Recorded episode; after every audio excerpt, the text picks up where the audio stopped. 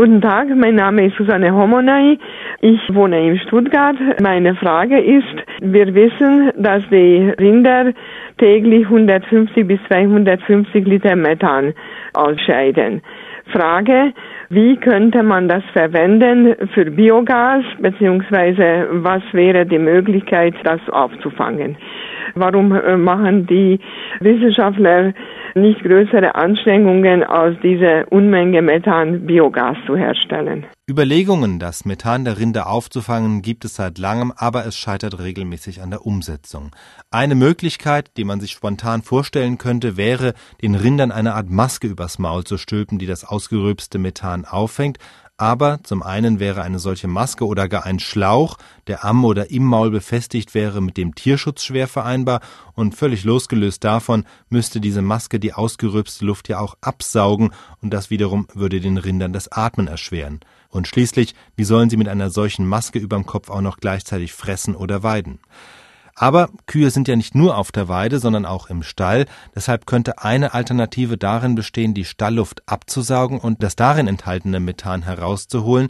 Aber auch das sagt sich leichter als es ist, denn in absoluten Mengen gesehen ist der Methangehalt auch in der Stallluft sehr gering. Um es zu veranschaulichen, unter 20.000 Molekülen in der Luft ist im Schnitt ein Methanteilchen und damit kann man biogastechnisch noch nichts anfangen. Das brennt einfach nicht. Zum Glück natürlich für die Rinder. Man müsste also das Methan aus der Stallluft herausfiltern und konzentrieren und das wäre technisch extrem aufwendig und teuer. Dann könnte man natürlich noch überlegen, die Kühe einfach so lange im Stall zu lassen und nicht zu lüften, bis sich das Methan stark angereichert hat. Das Problem dabei ist aber, die Kühe würden in einer solch dicken Luft vorher tot umfallen. Klappt also auch nicht. Die Agrartechniker haben deshalb von solchen Überlegungen weitgehend Abstand genommen und versuchen das Methanproblem bei der Rinderhaltung auf eine andere Art in den Griff zu bekommen, nämlich über das Futter. Die Methanproduktion ist ja eine Folge des Wiederkauens und die Menge des Methans, das im Pansen der Rinder entsteht, hängt von der Zusammensetzung des Futters ab. Kühe fressen Getreide und man hat herausgefunden, dass wenn das Futter viele gekeimte Körner enthält, die Kühe weniger Methan ausstoßen. Auch ein hoher Fettanteil verringert die Methanproduktion, Trotzdem kann man Rinder aber natürlich nicht nur mit Fett füttern, sie brauchen nun mal Gras und Getreide. Hier wird aber schon viel herumexperimentiert, auch über die Futterzeiten kann man den Methanausstoß beeinflussen.